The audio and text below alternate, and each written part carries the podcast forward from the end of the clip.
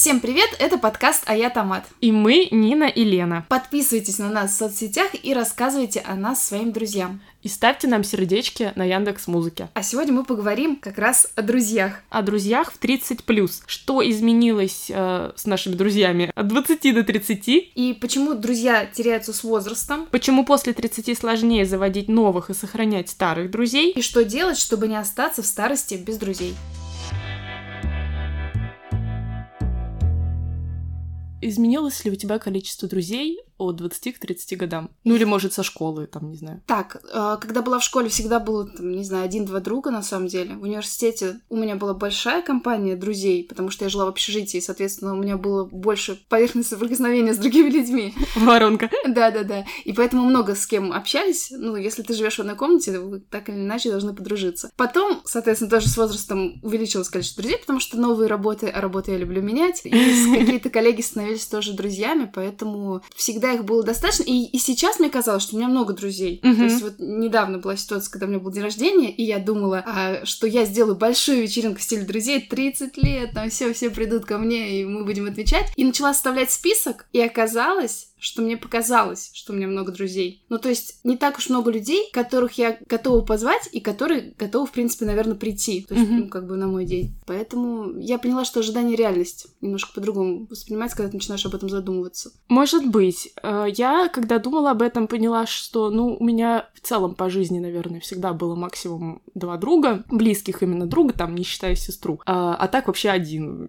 два, как повезет. Вот. И так вот прямо, чтобы уж много было у меня друзей, вот был, может быть, какой-то такой период, а, там, от 23 до 27, что-то, видимо, гормоны какие-то там у меня играли. Было много, и то я бы не назвала друзьями, а, ну, как-то расширился сильно круг знакомых. Ну вот, на день рождения, допустим, можно было бы позвать, опять же, если бы были возможности там приехать и так далее. После 27 опять у меня так же, как вот к детству, сузился, вот все. Можешь посчитать вот прям друзей, которых ты можешь назвать друзьями? Не называть, а то они могут слышать. Блин, так все обидятся, я не хочу так. Ну, не знаю, самых близких у меня меня два друга и плюс Галя. Галя просто она, ну не совсем, как бы она еще и родственник. Uh-huh. Леху я не считаю другом. Ну, в смысле, мы, мы, конечно, тоже в дружеских отношениях, но, по-моему, партнер не должен выполнять функции друга. Ну, мне так кажется. А у тебя? Мне кажется, пять человек. Но я читала, когда готовилась к выпуску, оказалось, что на самом деле то количество людей, которых вы считаете друзьями, uh-huh. оно на самом деле вы всегда его делите на два. Потому что по исследованиям оказалось, что люди завышают количество людей, которые к ним хорошо относятся. То есть они думают, что, допустим, ко мне хорошо относятся там 10 человек, и я смогу их позвать к себе на вечеринку, но на самом деле эти же люди тоже проводили этот опросник, и они вот этих людей не называли количество mm-hmm. тех вот э, близких своих друзей. И получилось, что примерно у людей всегда в два раза меньше. То есть у меня один? Да. Ну вот, отвалился друг. Когда я прочитала это исследование, я, соответственно, подумала, может быть, тех, кого я считаю, например, близкими друзьями, так не считают меня настолько близкой. Может быть. Но я думаю, тут еще сильно влияет, ну, кому-то проще заводить какие-то связи, и у этих людей, наверное, побольше, может быть, именно близких друзей, а кому-то, наоборот, сложно. Я вот э, сама, когда начинаю думать, кто для меня близкие друзья, я как-то по большей части, наоборот, отсекаю. То есть вот этого я могла бы, но на всякий случай не буду включать его в список, потому что, да ну, блин, наверное, он не считает меня другом. Вот ты как раз тот человек, который портит статистику. Вот этот человек тебя записал, а ты его отсекла, и поэтому все получается ученые правы. Давай к причинам переходить, да? Почему мы с возрастом теряем друзей? Почему твои друзья mm. остались в прошлом? В первую очередь, наверное, потому что мы меняемся. То есть вот пик, э, например, как, как и у тебя, наверное, примерно там в 27 лет, у нас были общие интересы, мы ходили на какие-то общие мероприятия, все готовы были на него тратить время, оно было в приоритете, потому что, в принципе, ни у кого там не появлялось ни семьи, ни работы в другом городе, ни каких-то проблем действительно там серьезных. А сейчас как-то больше, наверное... Выкористовали, Остался определенное количество друзей. Просто смотри, интересы поменялись. То есть э, в прошлом, например, там что, где, когда мы играли, да, оно занимало у меня прям первое место. У меня там были... Все у меня там были. Друзья и любовь, и интересы, и, и деньги, хотела сказать. В общем, все там было. А со временем сейчас практически этого нет. ЧГК со... сошла на нет. Да, и, соответственно, люди эти тоже потихоньку ушли. Остались там самые те, с которым у нас есть еще другие какие-то интересы, кроме вот этого одного. Ты на самом деле все причины так в одну записала. И работу, и семью, это все тоже интересы. Ну да, смотри, э, я бы предложила это все немножко разделить. То есть, во-первых, э, мы все по-разному меняемся и взрослеем. То есть, кто-то уже себя там ближе к 30 считает таким взросленьким, умудренным опытом, а кто-то в 30 еще мама, приготовь мне пирожок. Такое. Поэтому получается, что ты там уже отказалась, допустим, от каких-то там подростковых э, мнений, там, стереотипов каких-нибудь, да, а какой-то твой друг, может быть, еще находится в их власти, ну или вообще просто еще даже не стал об этом задумываться. Потом, почему еще могут расходиться люди? Ну, семья, то, что самое, то самое, что ты называла. То есть кто-то может уже там начинать э, рожать детей, а кто-то еще нет, и, допустим, тот, кто родил детей, уже не может ходить там на вечеринки до часу ночи, а тот, кто не родил, тоже слишком... не может, нет, тоже не может. Ну, кто-то же может, может и хочет. Вот тут еще вот этот момент очень важен, да, кто-то просто не готов перестраиваться, и он все еще хочет жить, э, ну, там, жизнью молодежи. И у него есть на это право. То есть получается, что вы немножко расходитесь. Ну, то есть ты говоришь про причину семьи, как бы ты говоришь про ребенка, но также появление партнера постоянного, оно тоже обычно сокращает количество друзей. Я вот тоже, опять же, прочитала. Ученые говорят, что э, там опросили людей после 18 лет, и у тех, у кого появились какие-то партнеры постоянные, у них количество друзей близких сократилось с 5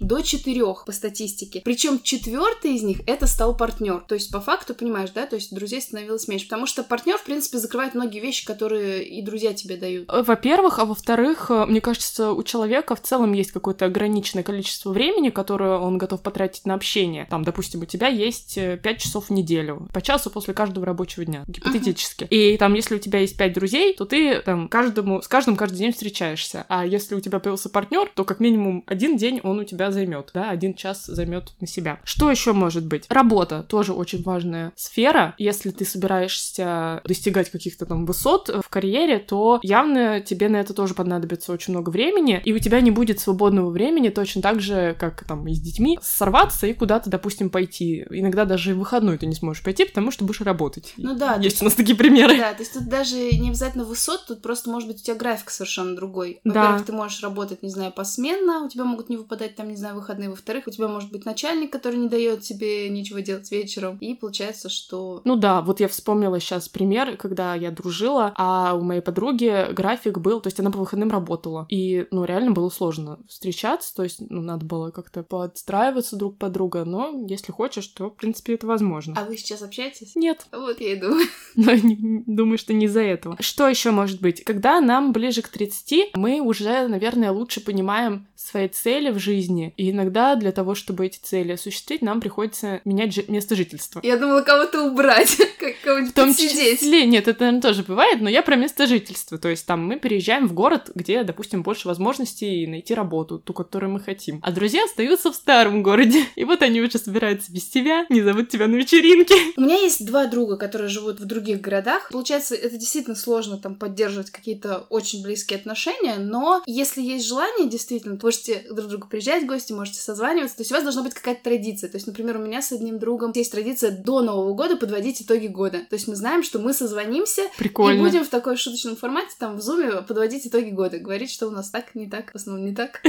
Да уж. И как-то она это все равно сохраняет традицию. Мы можем там, естественно, месяцами это общаться и так далее, но вот это мы помним. Я сейчас вспомнила, что я была в роли друга, который уехал на некоторое время, когда я ездила в Орленок. На самом деле это действительно было испытанием для многих моих отношений дружеских, потому что я уехала, я там жила 10 месяцев, по-моему. Какие-то отношения дружеские прервались из-за этого, то есть мы, я перестала общаться с людьми, а с какими-то людьми, собственно, вот с теми друзьями, с которыми я сейчас и общаюсь, расстояние не стало помехой, то есть мы также продолжали как-то созваниваться, ну, тем более сейчас есть социальные сети, можно и даже и не созваниваться, ну, как-то поддерживать отношения на расстоянии. А я вот, кстати, читала, ты говоришь, можно даже не созваниваться, я сегодня буду сыпать, видимо, научными какими-то исследованиями. Я прочитала только одну статью и, и буду говорить о ней позже. Хорошо. Я просто как раз читала, что друзья — это как бы не только там просто поддерживать отношения, это еще и качественное общение. И вот считается, что качественное общение — это вот когда вы вместе что-то делаете. То есть mm. переписка — это не совсем считается. То, что ты переписываешься с человеком, там спрашиваешь, как дела и так далее, там поддерживаешь, это не совсем то. А вот когда ты с человеком вместе ешь бургер, то вот этот час вместе поедания бургера, он намного качественнее, чем час переписки в соцсетях. Я, с одной стороны, с тобой соглашусь, а с другой стороны возражу, что переписка тоже бывает разная. То есть, да, вы можете, типа, узнавать, как друг у друга дела, но так каждый день про свои дела не понарассказываешь. А может быть, переписка такая, ну, нон-стопом, то есть она как личное общение, просто письменное, когда вы там, ну, вот у меня есть пример, да, там какие-то статьи можете обсуждать, прочитанные вместе, там, что ну, то есть вести какую-то совместную деятельность, но вот так вот письменно в интернете. Ну, в общем, если это в соцсетях, но оно так же качественно, как поедать вместе бургер, да. то они примерно равны. Блин, ну с бургером, конечно, сложно соревноваться. Вот еще связанный с, тоже, наверное, с работой и с амбициями пример, почему могут друзья разойтись, это такой скользкий путь, это что у друзей может поменяться финансовый статус. Допустим, какой-то из друзей стал руководителем, и у него там высокая зарплата, э, или, ну, там, переехал в другой город, и у него стала зарплата выше, чем в городе, откуда он уехал. А у другого его друга, допустим, не было таких амбиций, и у него осталась маленькая зарплата. И когда они встречаются, то, допустим, даже выбрать, где посидеть, э, для одного может быть все равно, он может пойти в ресторан там и заплатить какую-то большую сумму за вечер, а для другого это принципиально. И тут начинаются такие терочки, что сказать вроде как об этом стыдно, что тебе дорого вот в этом месте, а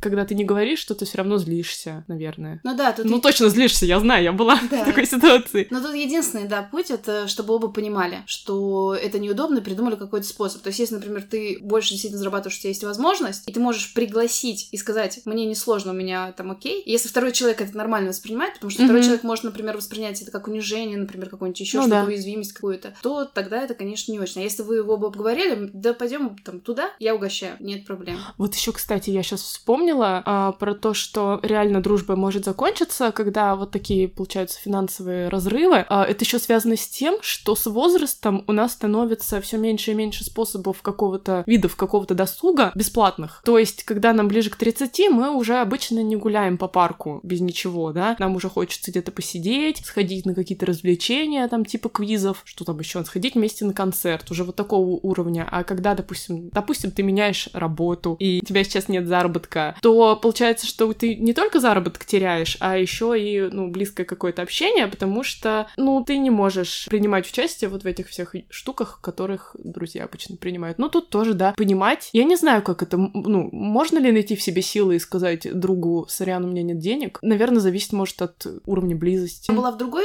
точно роли, когда у меня была возможность, я могла что-то предложить. Как раз там, понимая, чтобы снять какие-то там неловкости, сразу сказать, что мне окей. Вот. А чтобы обратно, то есть, наверное, я не, не была и не смогу поделиться, вот как это чувствовать. Слушай, я была, наверное, с той, с другой стороны, но на таких, типа, минималках. То есть не было каких-то больших разрывов, но было, да, там еще, допустим, не знаю, в школе, где, когда я могла там у меня... Ну, ну грубо говоря, мне подарили на день рождения там 500 рублей, и я зову подружку сходить в пиццерию. Я, то есть, знаю, что у нее нет денег, у меня деньги есть, но я больше хочу провести с ней время, да, там именно. Я могу заплатить. В взрослом возрасте я точно знаю, что у меня были проблемы, но говорила ли я? Что-то я тоже не помню. Но я вообще к этому довольно просто отношусь. Мне кажется, я могла сказать. Но знаю людей, которым тяжело это дается, и которые вообще не могли бы. Ну вот так. Что мы советуем? Будьте более чуткими друзьями.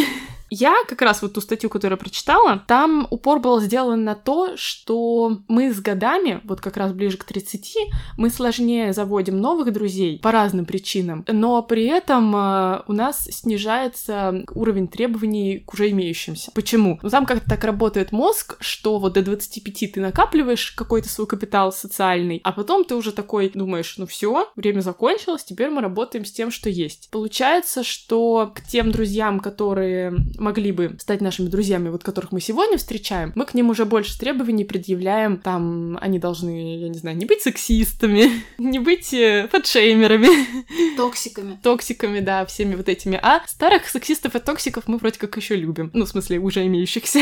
Я поняла. А, еще там был такой момент, что почему нам сложно заводить друзей. А, там тоже было проведено какое-то исследование, и выяснилось, что для того, чтобы друг, ну, человек стал тебе близким, должно быть выполнено три условия. Это, кстати, перекликается с тем, что ты говорила. А, во-первых, у вас должна быть близость, ну, это понятно. А, должно быть много спонтанно проведенного времени вместе, то есть э, не запланированным там через три месяца, а так вот типа созвонились и пошли. И третий пункт. Вы должны находиться вместе в ситуациях, которые способствуют, э, ну, типа, раскрытию души. Ну, я не знаю, песни у костра, там какой-нибудь экстрим, экстремальный спорт вместе, совместное путешествие, когда, ну, вот где тянет поговорить по душам. Потому что вы когда просто просто встретились на бокал мартини. Ого, ты когда-нибудь встречался на бокал Нет, ну мартини? я очень хочу, позовите меня. Не всегда, ну ты сама это знаешь, не всегда дойдет э, разговор до именно вот чего-то такого потаенного. А когда вы много времени вместе проводите, обычно до этого доходит. И время, когда у нас есть на все это время, это обычно студенчество или старшие классы. А во взрослом возрасте уже просто времени на это нет. Ну вот, а я как раз читала, что там есть даже определенное количество часов, которые вы должны провести вместе. То есть есть какой-нибудь человек, и он потенциально нормальный, интересный, ты бы мог с ним подружиться. Но чтобы он из, потен... из просто знакомого стал потенциально возможным другом, должно пройти количество часов, там 50, что ли, часов вместе проведенных. Чтобы этот человек стал тебе там поближе другом, должно быть порядка там 80 часов. Цифры я могу путать. Но я точно запомнила, что чтобы этот человек стал тебе прям настоящим другом, близким-близким, должно быть 200 часов. 200 часов — это очень дохрена, по а сути. как ты думаешь, это 200 часов коррелируется как-то с тем, что ты должна съесть человеком пуд соли? Не знаю, ты имеешь в виду какие-то соб- мероприятия, события именно? Слушай, про пуд соли. Я просто совершенно недавно как-то дошло до меня, что ли. Я всегда думала, вот что это пословица, типа вы должны вместе сесть и сожрать этот пуд. Ага. А по факту-то нет. Это имеется в виду, что вы настолько долго вместе, что по щепоточке каждым А. разом вот так набралось по времени, что у вас получился пуд. У вас, опять же, должно быть какое-то количество часов пройти. Я поняла, качественного 200. Я буду засекать. И это сложнее, потому Да. что, как ты уже говорила до этого, это сложнее сейчас сделать. Вот сейчас, допустим, у меня, например, я знаю, что у меня есть там, допустим, пять человек, с которыми я достаточно много общаюсь, да, то есть э, вот в взрослом возрасте. Я, например, понимаю, что, ага, мы давно уже не встречались, надо бы встретиться, и сразу задумываю какой-то день недели, и потом еще вспоминаю, так, вот с этим человеком тоже давно уже не встречались, надо бы как-то стать. И получается, что у тебя какой-то такой, знаешь, вот, Пятнашки. да, противный ежедневник какой-то, что-то ты должен запланировать. Ну, то есть уже так не получается, как раньше, вот как ты говорила про спонтанность. Тут, наверное, вопрос, как к этому относиться. Ну, с одной стороны, грустно, а с другой, мне нравится быть взрослой, и мне кажется, что нет ничего плохого в том, чтобы жизнь становилась чуть более предсказуемой. То есть вот это планирование, оно меня как-то не пугает. Почему еще нам после 30 сложнее заводить друзей? У меня отдельный пункт а, про партнера. Да, это важно, наверное, это отдельно проговорить. Нам кажется, что наш партнер, имеется в виду романтический, а, заменит нам друзей. То есть нам все остальные не нужны. Теперь вот у нас есть этот человек, а он для нас и брат, и сват, и лучший друг, и там секс-партнер, и партнер по караоке, и все остальное. Ну, и это неправильно.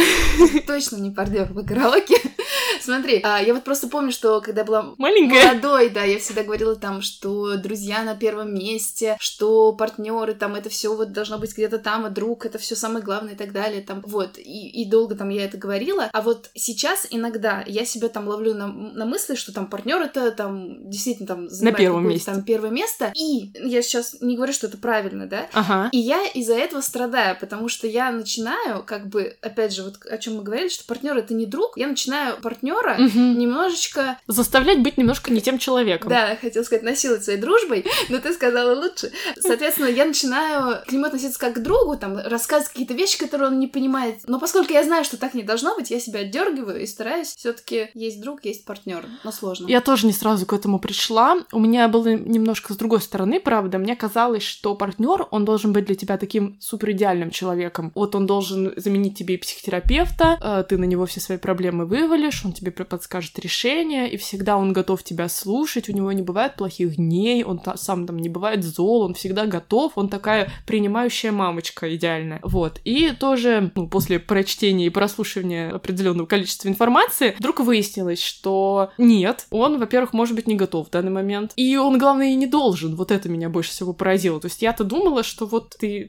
твоя задача по жизни найти человека, который будет принимать тебя любой и всегда. А оказалось, что нет, что вот можно всю свою красоту распределять на нескольких людей. Ну да. Ну, то есть получается, да, что это часто встречается, когда мы заменяем партнером всех остальных Да, друзей, да. и за это у нас какие-то друзья меняются. Но Это еще и невыгодно, потому что вы же можете, можете расстаться с партнером. Получается, что ты вместе с ним потеряешь вообще всю себя. То есть, ну, тебе даже поплакаться некому будет. А это чаще всего такое происходит. То есть ты еще бывает, э, как бы с партнером все время проводишь, еще часто бываешь с друзьями партнера, которые тебе на самом деле не друзья. И когда вы расстаетесь, то по сути ты должен, если ты в это время забыл своих прошлых друзей, ты должен, по сути дела, вернуться к тем Не друзьям. делай так. Мы ходили в выходные смотреть кино супергероя. И я весь этот фильм думала о том, что... Ну, у меня на самом деле эта мысль и до этого посещала, но в этом фильме она как-то вы- выкристаллизовалась. Но- Освоилась. Но в этом фильме, да, она как-то ярче стала, что партнеры вообще-то меняются, а друзья остаются одни и те же. Там вот в этом фильме так оно и есть, что э, люди меняют партнеров, а вот там эта девушка дружит с другой девушкой, и мужик дружит тоже с каким-то мужиком. И вот друзья-то у них не меняются на протяжении всего фильма. Да, я, кстати, не обратила на это внимания, не думала об этом. А я подумала. ну, то есть я к тому, что, не знаю, сейчас будет цинично, наверное, это звучать, но не стоит, наверное, переоценивать. Вообще, в целом, любые отношения в своей жизни нужно понимать, что, ну, все может быть. Это даже экологичнее как-то для твоей психики делить свое сердечко на много кусочков. Тогда, если один кусочек выпадает, ну, опять же, человек может умереть. Ты тогда останешься живым. Это, же зависимость уже, это уже Ну да. другая тема, когда ты действительно как бы все отдаешь туда и начинаешь от этого зависеть, а так не должно быть, и это обычно ни к чему хорошему не приводит. Кто-то теряется в этот момент. Еще один момент, наверное, я хотела дополнить, почему нам сложно заводить друзей. Вот у нас меньше гибкость, то есть мы больше предъявляем к ним требований, и в целом уже, мне кажется, становимся такими больше сварливыми, что мне лень там кому-то что-то доказывать, как-то проводить вместе время, чтобы становиться ближе. Вот у меня есть свой небольшой кружочек, но это вот я прям знаю, это мой недостаток, да, что я прям не люблю новое, не люблю там с новыми людьми встречаться. А вообще-то это нужно делать даже, ну там, если тебе это не всегда комфортно. А я, кстати, снова посыплю своими научными знаниями, которые Давай. подчерпнула, узнала, что есть такое научное исследование, что чем больше у женщины количество подруг, у нее тем выше шансы стать руководителем. Ну блин, ты собака-то была зарыта. Да, я не знаю, как это связано, но вот Ну, так. это, наверное, связано с организацией. То есть, когда вас пятеро, вам сложнее, знаете ли, найти время, когда всем удобно, чем когда вас двое. Нам в Сочи нужно еще три человека. Ладно, давай тогда переходить к тому, что делать, чтобы не остаться в старости без друзей. У меня, кстати, был период, когда я очень сильно этого боялась. То есть, я, во-первых, смотрела, например, своих родителей, у которых нет друзей. А они как раз тот пример людей, которые сконцентрировались на семье и всех друзей растеряли. А потом дети выросли, уехали, и вот тут уже немножко некомфортно. Ну и когда я своих детей собиралась заводить, я тоже очень боялась, что... Ну, понятно, чего я боялась, что я останусь одна. Ну, давай, переходи, что делать? Во-первых, нужно развивать, видимо, эмоциональный интеллект.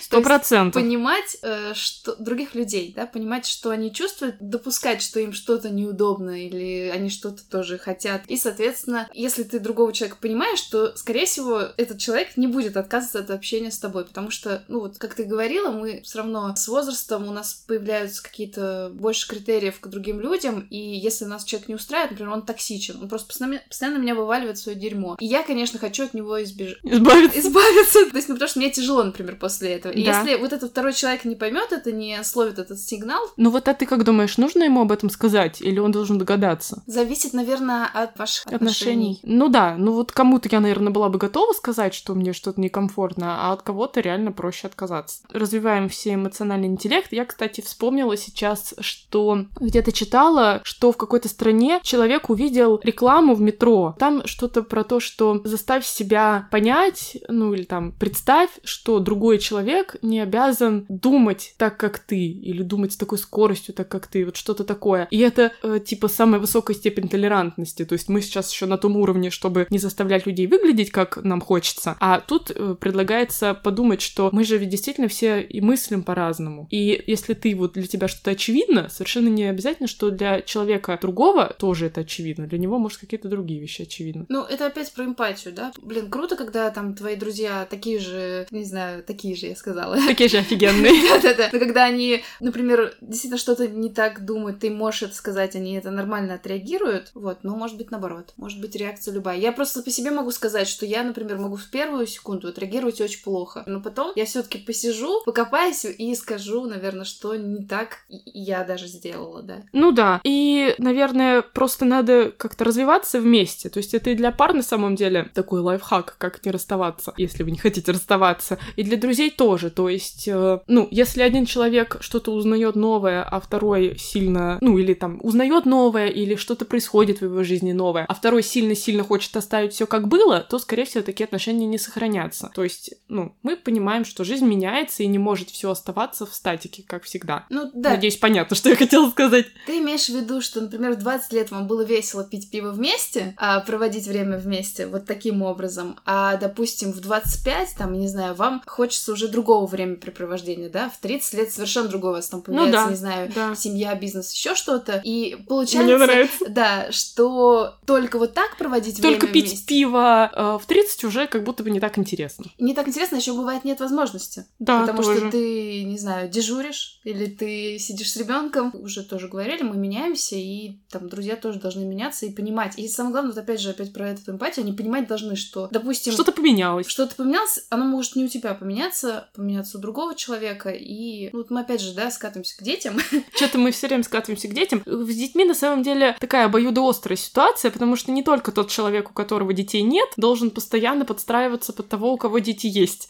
Это как бы и в обратную сторону тоже работает. Я тоже читала всякие статьи на эту тему. А, Они как бы есть и для тех, и для других. И там все время говорится о том, что человек, у которого детей нет, а у тебя, допустим, они есть, он как бы вообще не всегда понимает, что ты хочешь, там, что тебе комфортно, что некомфортно. Ему бывает неловко в целом даже иногда просто позвонить, потому что он там боится помешать. И самый адекватный для всех э, вариант это когда вы просто говорите, вот, типа, давай вот так. Предла- Ага. Ну, просто предлагайте. И как бы следующий пункт, э, что делать, чтобы не остаться без друзей, это идти на компромиссы и подстраиваться друг под друга. Не только под детей, но и там под график работы. Э, Если, допустим, у одного друга очень насыщенная жизнь, а у другого менее насыщенная, то понятно, что вот второму проще подстроиться. И есть еще такое правило, я прочитала правила хороших друзей. Если ты, например, тебя куда-то позвали, вы договорились, но так получилось, что ты не можешь, переносишь, ты должен в следующий раз Инициировать сути, да, встречу. инициировать и обязательно как бы на этом, ну, как сказать, не то что настоять, но сделать так, чтобы это состоялось, потому что если у вас там не получилось в прошлый раз, то может оно не получится уже потом. Просто, наверное, еще человеку, которому отказали, будет сложно потом еще раз предложить. Мгм. То есть такой пинг-понг дружеский. Да. Ну, это прикольно. Мне кажется, это очень хорошее правило, надо запомнить. Замыкаться на отношениях, мы про это, наверное, уже много поговорили. Общаться. Все, супер. И самое, наверное, ну, такое главное очевидное, это что мы должны стараться быть открытыми к новой дружбе. Тут есть несколько вариантов.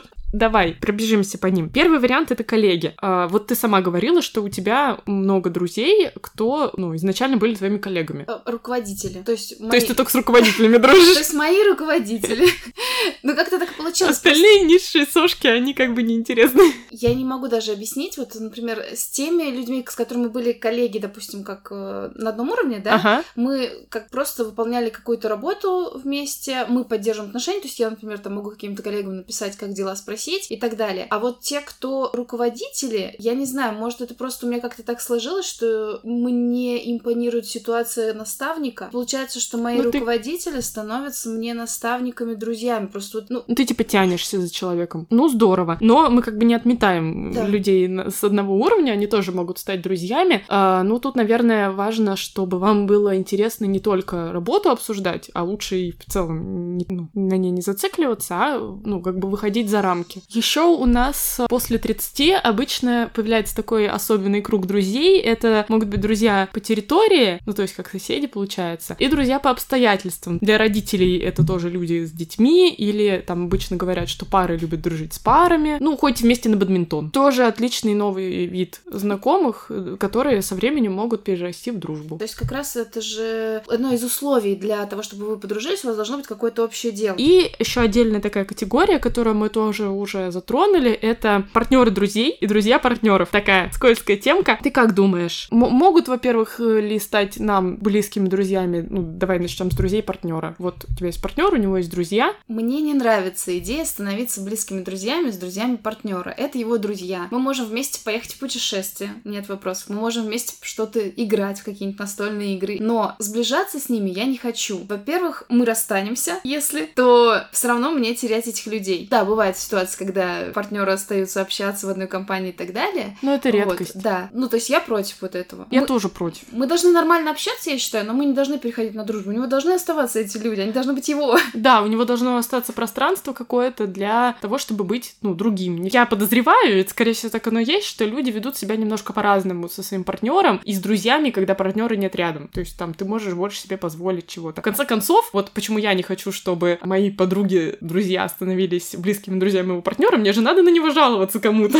Это самое ключевое вообще. Вот, и наоборот, друзья И наоборот, партнер Партнеры друзей. Нет, вот ты мой друг, твой партнер должен ли становиться моим близким другом? Я думаю, нет, это странно. Мне раньше казалось, что да. Ну, не близким другом, наверное, не таким, с которым ты там секретиками будешь делиться, но, э, ну, как бы вы должны быть в таких хороших, теплых отношениях, потому что, ну, типа, тебя я люблю, ты любишь его, и как бы логично, что я тоже к нему хорошо отношусь. Тут тоже, наверное, есть какие-то крайности. все таки первую очередь мы дружим друг с другом, а партнеры это уже как бы отдельно. Мне кажется, я немножко ранжировала не так.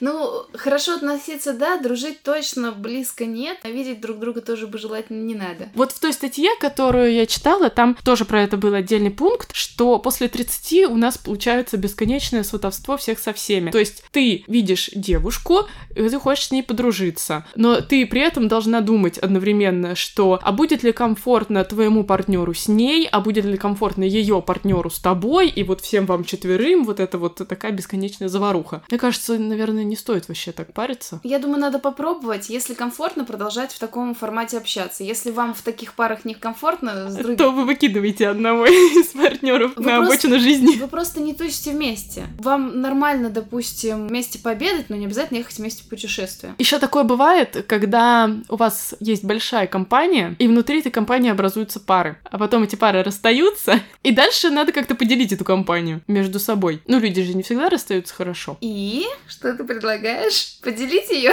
сейчас?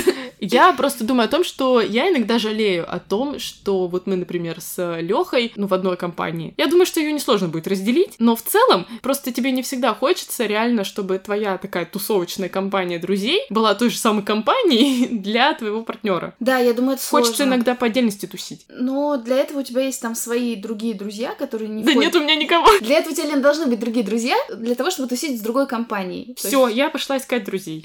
опять же, очередная немножечко посыпочка из науки, доказано, что у людей, у которых есть друзья, там больше друзей или какие-то они там более качественные эти отношения, то они дольше живут и здоровее живут. Я надеюсь, что так и есть.